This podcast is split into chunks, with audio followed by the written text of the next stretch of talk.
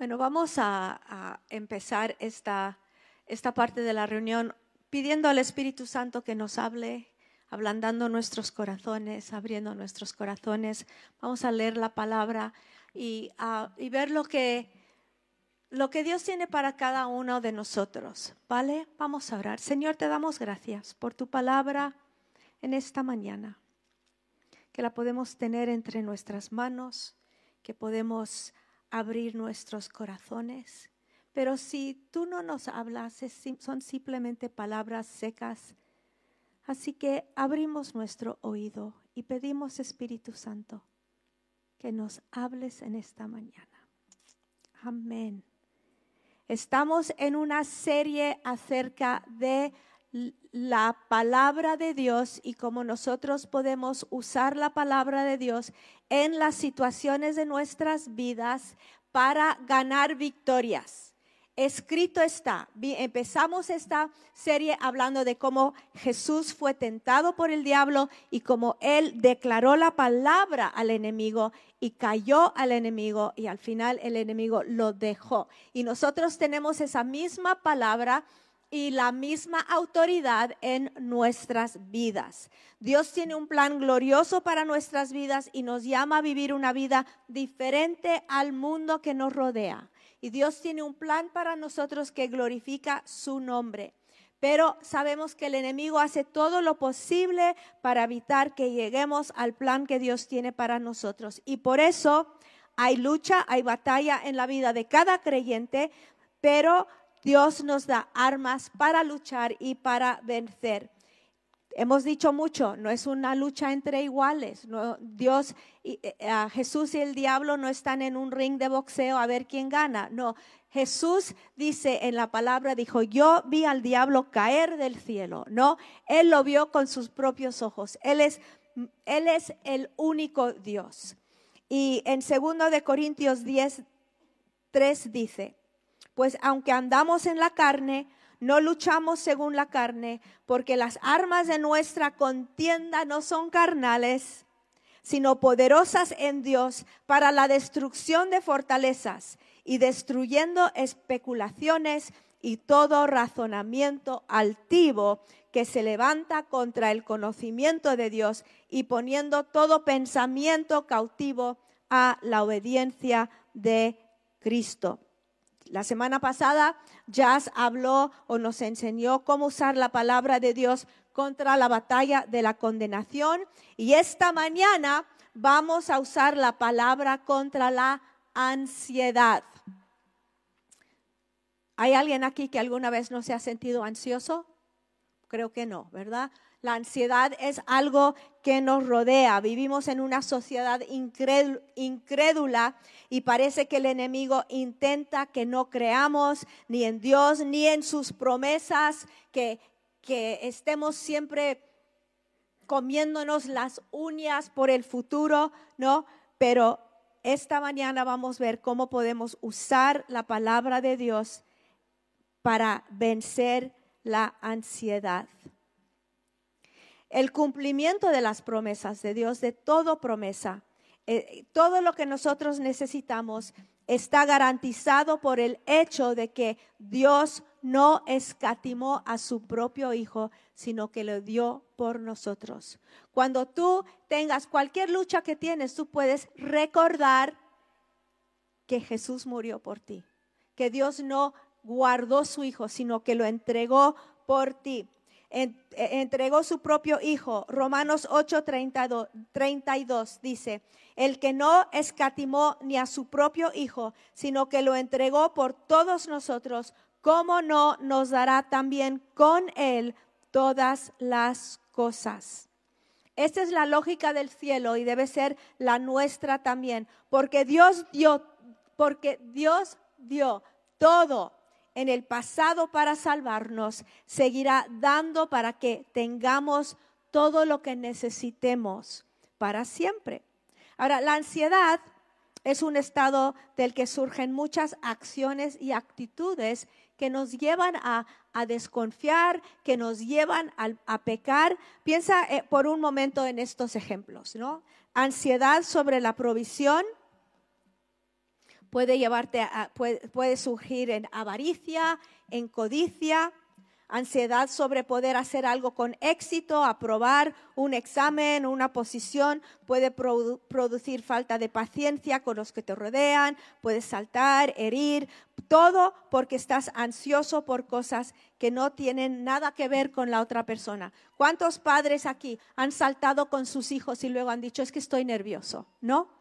Yo creo que casi todos. O se han enfadado con alguien, han gritado a alguien, han alzado la voz y, esa persona no, realmente no tiene nada que ver, sino que es tu estado de ansiedad y de, ah, y de nervios. Si podemos vencer la ansiedad, venceremos a muchas cosas. Venceremos a muchas cosas que la ansiedad trae. Y y vamos a vencerlo con escrito está. Vamos a ir a Mateo 6, 25. Es un, ah, capítulo un poco largo, pero vamos a leerlo. Dice, por eso está hablando Jesús y dice, por eso os digo, no os preocupéis por vuestra vida, qué comeréis o qué beberéis, ni por vuestro cuerpo, qué vestiréis. ¿No es la vida más que el alimento y el cuerpo más que la ropa?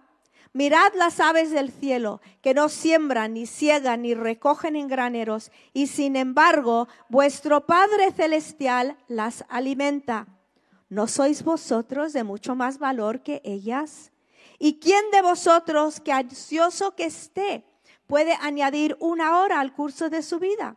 Y por la ropa, ¿por qué os preocupáis? Observar cómo crecen los lirios del campo. No trabajan ni hilan pero os digo que ni Salomón en toda su gloria se vistió como uno de estos. Y si Dios viste así la hierba del campo, que hoy es y mañana es echada al horno, ¿no hará mucho más por vosotros, hombres de poca fe?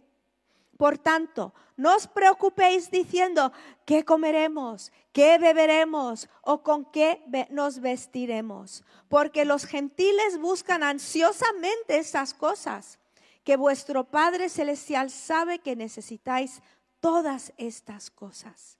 Pero buscad primero su reino y su justicia, y todas estas cosas os serán añadidas. Por tanto, no os preocupéis por el día de mañana porque el día de mañana se cuidará de sí mismo, bástale a cada día sus propios problemas.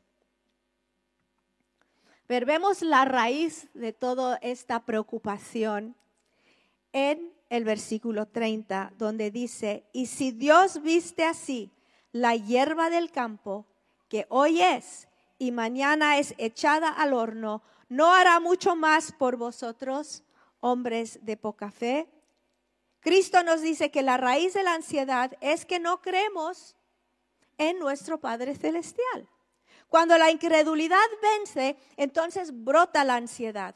Pero cuando la palabra vence, brota la fe y brota la paz. Hebreos 3:12 dice, mirad hermanos, que no haya en ninguno de vosotros corazón malos de incredulidad para apartarse del Dios vivo. Podríamos incluir en este versículo que no haya en, ninguno de vosotros corazón ansioso de incredulidad. Ahora vamos a ver esta conexión muchas veces en esta serie, ¿no? La conexión de pecado con un corazón de incredulidad o cómo, el, la, eh, la fe vence cuando creemos la palabra.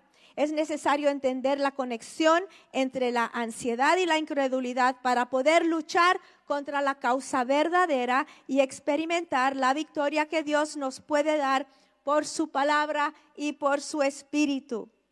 Ahora, cuando la ansiedad te da duro, y este es una, un mensaje de esperanza esta mañana, ¿vale? No, esto, no debes ser ansioso, no debes ser ansioso.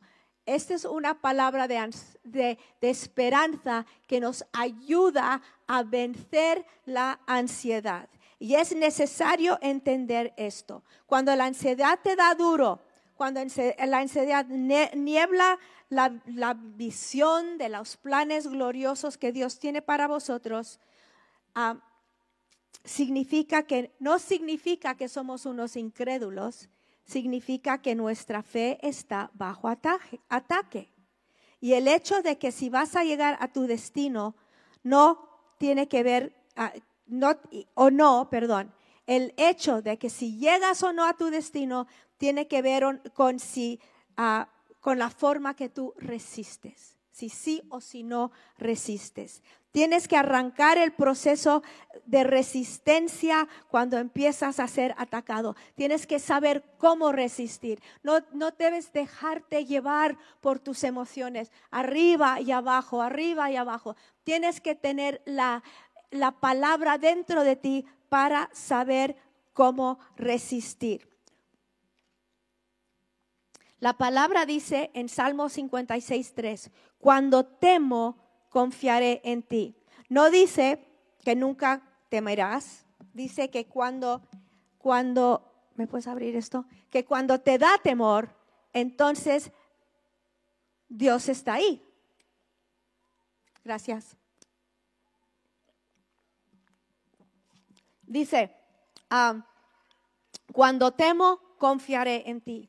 No dice que nunca lucharemos contra el temor, no dice que nunca lucharemos contra la ansiedad, nos enseña cómo luchar cuando nos da fuerte el temor, cómo luchar cuando nos da fuerte la ansiedad. Y vivimos en un mundo donde hay muchas cosas que nos pueden hacer muy ansiosos.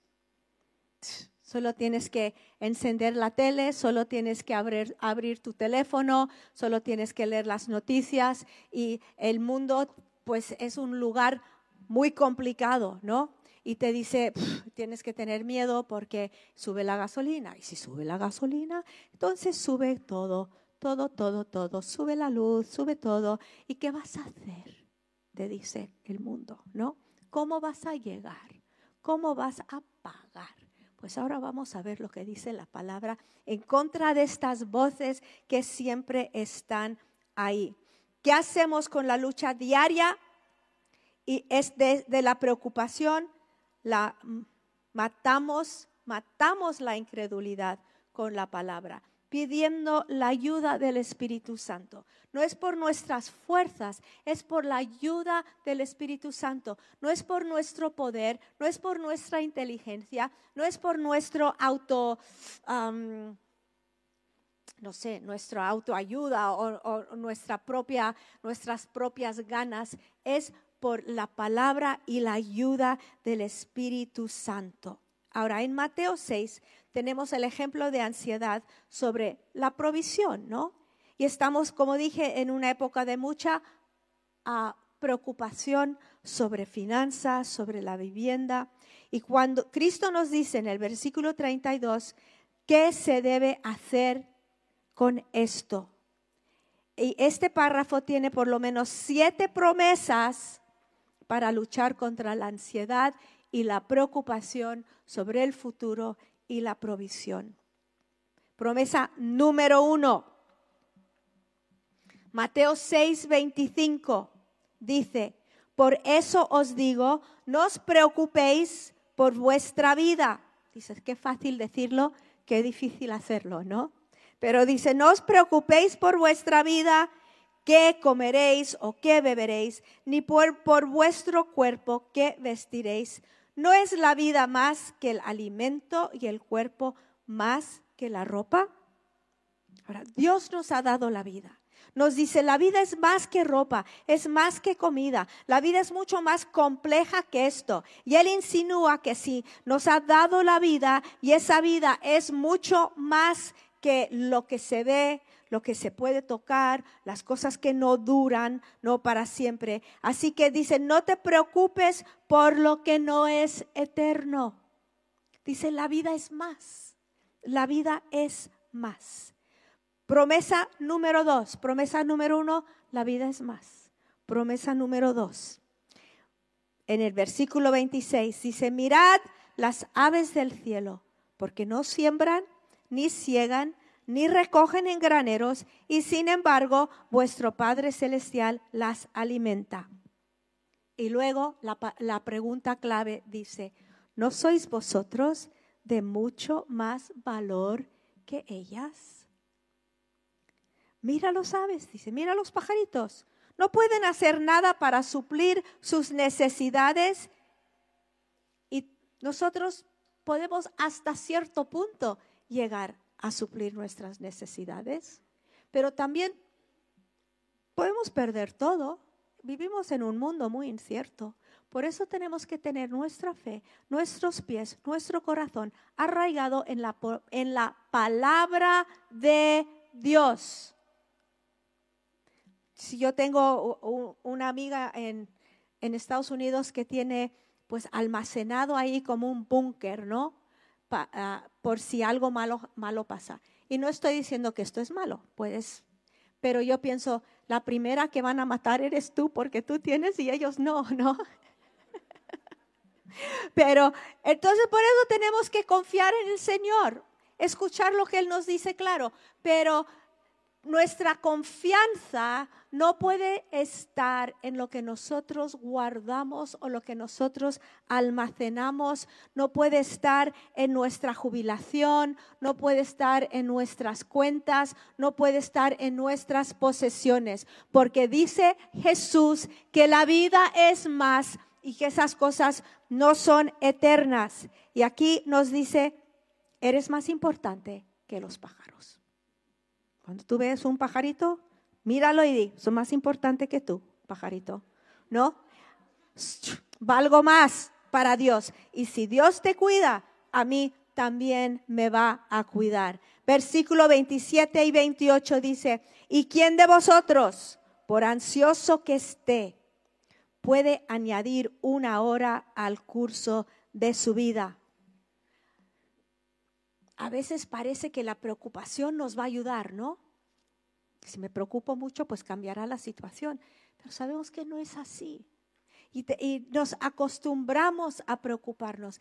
Eh, empieza a ser un hábito, empieza a ser un vicio el de preocuparte, preocuparte, preocuparte, darle vueltas, darle vueltas. Y yo sé que todos aquí nos gustaría tener aquí como un switch, ¿no? Donde podríamos apagar nuestra mente. ¿Tú no? Yo sí a veces dices, ¿cómo me gustaría dejar de pensar? Jesús nos dice, tú vales más. Tu vida vale más. La ansiedad no logra nada, no cambia nada. Tienes que ponerte duro contigo mismo y decir, esto no me está sirviendo, ni sirviendo a nadie, así que voy a dejar de hacerlo porque escrito está que yo valgo más. Escrito está que la vida es más. Escrito está que Dios no escatimó ni a su propio Hijo, sino que lo entregó por nosotros y Él me ama. Él me ama. Escrito está que soy más importante que los, las, aves, los, las aves del cielo. Promesa número 4 dice, versículo 28 y 30, y por la ropa ¿Por qué os preocupáis? Dice. Observad cómo crecen los lirios del campo, no trabajan ni hilan. Pero os digo que ni Salomón en toda su gloria se vistió como uno de estos. Y si Dios viste así la hierba del campo, que hoy es y mañana es echada al horno, ¿no hará mucho más por vosotros, hombres de poca fe? ¿No hará mucho más por ti? ¿No hará mucho más por mí? Claro que sí, claro que sí lo hará. En comparación a las flores del campo, valemos más. Dios tiene tanta energía creativa que nos colma con las bendiciones de las flores, flores que duran poco, ¿no? Ya está, estamos en época de amapolas que me encantan, pero duran poco disfrútalas ahora. Si nunca sales de tu casa, si nunca sales de Madrid, sal y mira el campo porque el tiempo vuela, ¿no? Dice, si Dios hace esto, ¿cuánto va a hacer por nosotros? Eres su prioridad. Vivirás para siempre. Y Él usará esa misma energía creativa que Él tiene con este mundo lo usará contigo. Acabo de llegar a, ayer, fue anteayer de Turquía, estuve con el equipo, mandan todos muchos saludos. Y ver cómo estas personas han decidido cuánto van a tener y cuánto no van a tener. Han decidido, vamos a vivir vidas sencillas. Lo que necesitamos es lo único que queremos. Y ahí yo digo, wow, ¿no? A mí, a mí a veces las cosas me hacen feliz, ¿no? Espero que os reíste no de mí, pero porque a ti también, ¿no? Ah, y como están así, pues tranquilos, no necesitan nada más. Y fue súper bueno estar con ellos. Necesitas tener amigos que te recalibran a veces la vida. ¿eh? Necesitas conocer a personas que te enseñan lo que es importante. Bueno, también el campo era, fue muy bonito. ¿eh? Fui a la, a la casa de oración en Pérgamo. Fue glorioso estar con ellos. Entonces vemos que dice, el que no escatimó ni a su propio Hijo, sino que lo entregó por todos nosotros, ¿cómo no nos dará también con él todas las cosas? Promesa 5, Mateo 6, 31 al 33, dice, por tanto no os preocupéis diciendo, ¿qué comeremos? ¿Qué beberemos? Yo sé que algunos ya habéis pensado dónde vamos a comer después de que Rebeca se calla, ¿no? Dice, no te preocupes, no te preocupes. ¿Qué beberemos o con qué nos vestiremos? Porque los gentiles o los incrédulos, los que no tienen a Dios en sus vidas, los que no, los que no han conocido a Jesucristo, buscan ansiosamente. Ahí está esa palabra, ansiedad, ansiosamente todas estas cosas que vuestro Padre Celestial sabe que necesitáis todas estas cosas. Él sabe, Él te conoce, Él sabe lo que necesitas. Dios no es ignorante de nuestra situación, Dios no es ignorante de tu necesidad. Es nuestro Padre Celestial, no es indiferente. Mateo 6:33 dice, y esta es promesa número 6. Número 5 era, Él te conoce, Él sabe. Número 6, pero buscad primero su reino, buscar su justicia y todas estas cosas os serán añadidas. Si tú te das a su causa en este mundo, Él se dará la tuya. ¿Mm? Él te va a ayudar y que tendrás todo lo que necesitas para cumplir su voluntad y todo lo que necesites para que tu vida le dé gloria. Buscad primero el reino de Dios y su justicia y todas estas cosas serán vuestras. Lo que necesitas lo que necesitas. Es una promesa espectacular, ¿no? Si pones primero a Dios, lo que haces en tu hogar, en tu trabajo, pones eso en las manos de Dios, tu hogar en las manos de Dios, tu futuro en sus manos, tu presente en sus manos, tú pones tu vida en sus manos, dice que Él te va a suplir. Si creemos realmente esta promesa, la ansiedad de provisión desaparecería porque el cuidado de Dios sería real, real, real en nuestras vidas. Yo creo que todos aquí han visto la provisión de Dios en algún momento. Si tú has visto la provisión de Dios en algún momento, ¿por qué no levantas tu mano? Yo también, yo he visto su provisión. Y qué rápido se, se me olvida a veces, ¿no? Él nos provee hoy, pero luego dices, ¿y mañana? ¿Y mañana? ¿Podrá Dios poner, darnos ah, pan en el desierto mañana? Pero nos lo dio hoy, nos lo dio ayer y Él es nuestro proveedor. Es nuestro proveedor. Dice, por, ¿cómo no nos dará también con Él todas las cosas? El que no escatimó ni a su propio Hijo, sino que lo entregó por todos nosotros. ¿Cómo no nos dará también con Él todas las cosas? Luego versículo 7 dice, por tanto, como os he dicho todas estas cosas, lo de las aves, lo de las, el campo, todas estas cosas, entonces no te preocupes. Dice versículo 34, no os preocupéis por el día de mañana, porque el día de mañana se cuidará de sí mismo. Bástate a cada día sus propios problemas. Dice, preocúpate de hoy, no de mañana. Y sabes, la palabra dice, este es el día que ha hecho el Señor. Vamos a vivir estas 24 horas. Vamos a poner estas 24 horas en sus manos. Vamos a recibir lo que Él tiene para nosotros hoy. Mi Dios suplirá todas tus necesidades. Es una promesa impresionante. Dios se asegura que el día no será más de lo que puedas resistir. Si tú estás pasando por un momento muy complicado. Y sabemos que sí, que hay personas aquí que están pasando por situaciones muy complicadas. Pero tú tienes esa promesa y tú puedes eh, decir, escrito está, que yo no sé, seré tentado más que mis fuerzas. Y Dios está conmigo. Y Dios es más. Y yo soy hijo, yo soy hija, yo soy familia. Yo resisto las mentiras del diablo.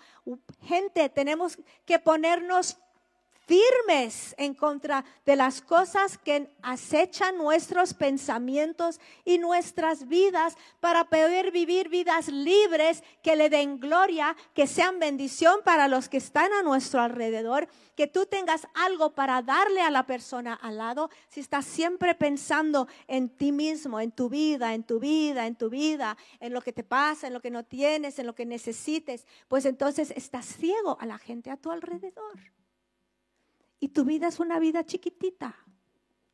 Pero cuando dices, Dios suple mis necesidades, yo busco primero su reino, yo busco primero el reino de Dios y todas las cosas que yo necesito, alma, espíritu y cuerpo, Él me las va a dar. Dice en Filipenses 4:9, dice, no estéis ansiosos por nada, pero en toda pero en todo, en todo, con oración y súplica, deja tus peticiones a Dios. ¿Qué pasa cuando le dejamos nuestras peticiones? Cuando oramos, cuando hablamos con Él, cuando yo a veces yo le explico a Dios cosas que Él ya sabe, ¿no? En mis oraciones. Dios sabe todo. Pero Digo, Señor, tú sabes que me siento así, que me siento asá, que no veo esto, que no veo el otro.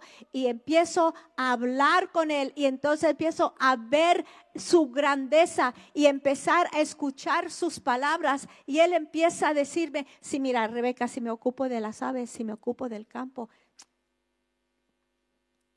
tu vida es más que esto. digo, tienes razón, Señor. Tienes razón. Tienes razón, tenemos que poner nuestra mirada en Él, tenemos que poner nuestro, nuestro corazón en Él, tenemos que tener nuestra búsqueda en Él. Y cuando buscamos su reino, cuando buscamos quién es Él, entonces como que todo se calma, entendemos cosas. Aunque estés pasando por el tiempo más complicado de tu vida y tú dices, a ver si, ¿cómo voy a salir de esta? Dios está contigo. Él te va a ayudar. Dice, y mi Dios, versículo 19 de Filipenses 4, mi Dios suplirá toda necesidad de acuerdo con sus riquezas en gloria en Cristo Jesús. ¿Cómo, cuánto, ¿Cómo son sus riquezas? Pues ricas. Riquezas son riquezas.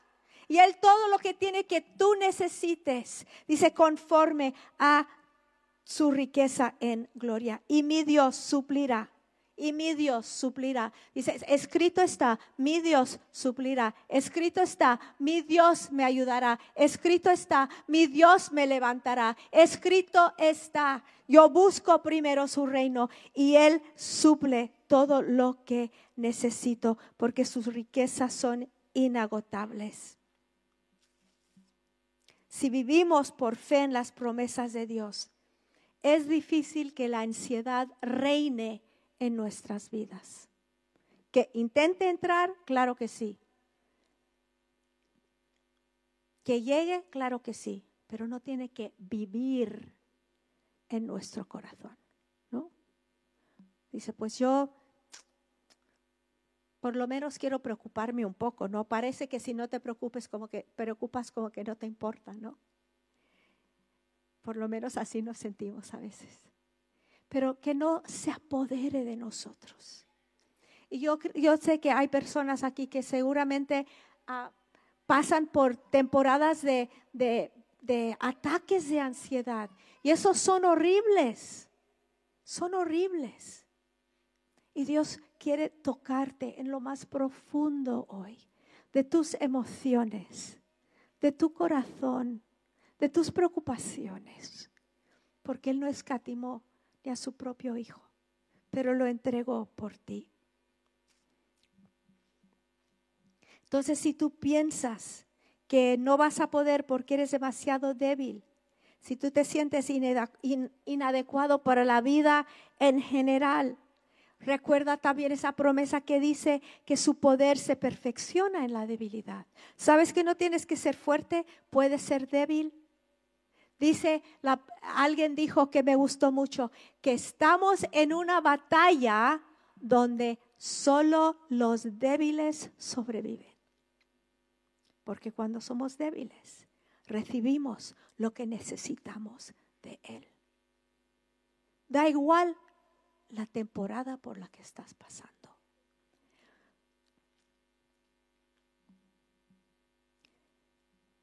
Filipenses 4:13 dice, todo lo puedo en Cristo. Todo lo puedo en Cristo que me fortalece. Entonces, yo no sé lo que te, te está preocupando esta mañana. A lo mejor estás preocupado por tus seres queridos y te, pues te pregunto cuánto les ha ayudado tu preocupación. Te preocupamos, nos preocupamos por nuestros hijos, es nuestros hijos. La preocupación no. La preocupación no ayuda. Es la fe en las promesas de Dios que obra en nuestras situaciones, que hace algo en la vida de las personas, ¿no? Si a mí me intenta venir ansiedad sobre la iglesia o sobre nos, sí, sobre esta iglesia, entonces qué palabra me viene, qué uso en contra del enemigo. La palabra que Cristo dijo cuando dijo, "No temas, pequeño rebaño, es el placer del Padre darte el reino. Es el placer del Padre. No tenemos un Padre que suple a cuenta gotas. No tenemos un Padre que está intentando hacer vidas difíciles. Vivimos en un mundo caído, sí. Estamos rodeados por gente caída, sí. Pero nuestro Padre celestial es bueno y su plan y su propósito para nosotros es que le conozcamos, que tengamos paz, que tengamos, que, sepamos que nuestra vida es más de lo que nos rodea y que vivamos con la eternidad en nuestra en vista. Dice, "Yo soy la resurrección y la vida", dice Jesús. Y no hay nada imposible para él. Entonces sí, estamos en guerra, claro, no contra la gente, sino contra nuestra propia incredulidad muchas veces. La guerra no es contra nadie. Entonces tenemos nosotros que levantar la palabra de Dios cuando vienen las mentiras del enemigo y luchar con esa palabra y ser escrito está. La paz de Dios que sobrepasa todo entendimiento va a guardar mi corazón en Cristo Jesús. Señor, yo pido en esta mañana por paz. Por paz en cada corazón ansioso cada corazón preocupado. Yo pido por las personas que no saben qué van a hacer mañana, ni cómo van a llegar mañana, ni qué van a comer hoy. Yo pido por milagros de provisión. Yo pido por milagros de provisión. Gracias Jesús ahí sentado donde estás. ¿Por qué no, pues abres las manos como, No es algo mágico ni mucho menos, pero es una señal de recibir. Cuando alguien te da algo, tú uh, abres la mano para recibirlo. Entonces vamos a recibir en esta mañana la paz de Dios, preocupaciones por tantas cosas. La vida es más, la vida es más, la vida es más. Señor, yo pido que tú nos abras los ojos a las cosas bonitas en la vida, a las cosas pequeñas, las alegrías chiquitas, para que podamos disfrutar, disfrutar tu presencia, disfrutar tu Hijo. Te amamos en esta mañana, Señor. Eres tan bueno. Eres tan bueno. Gracias, Espíritu Santo. Gracias Espíritu Santo. Gracias Espíritu Santo. Vamos a hacer una cosa más. Ahora cierra tu mano. Aquí está esa cosa que te preocupa tanto. Y ahora lo vamos a soltar al Señor. Suéltalo. Te lo damos. Precioso Padre. Precioso Padre.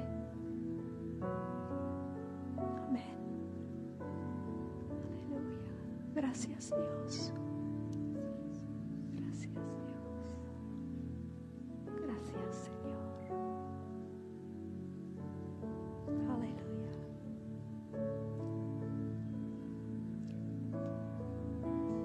Vamos a ponernos de pie para terminar. Si necesitas oración, estamos aquí para orar contigo por ti, por lo que necesites. Creemos en un Dios que contesta, en un Dios que ama. Así que puedes pasar por lo que necesites de Dios y vamos a terminar alabándole, adorándole y que tengas muy buena semana.